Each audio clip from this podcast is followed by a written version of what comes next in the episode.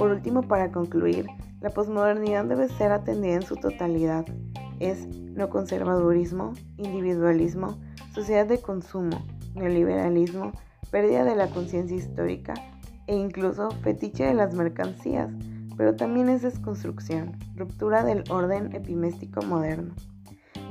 Por ello, podemos concluir y resumir todo lo anteriormente mencionado con la pérdida de la esperanza, la apatía generalizada, el hiperindividualismo, la búsqueda hedonista del placer sobre todo lo demás, poca o nula confianza o credibilidad en las grandes instituciones ideológicas como lo son gobierno, medios, religiones, política, leyes, entre otros.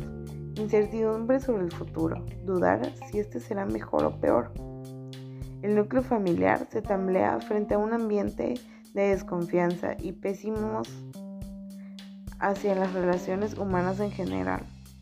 El marketing y la publicidad impulsadas por el avance tecnológico se vuelven omnipresentes en la vida cotidiana, tanto así llegan a moldear el pensamiento de las masas.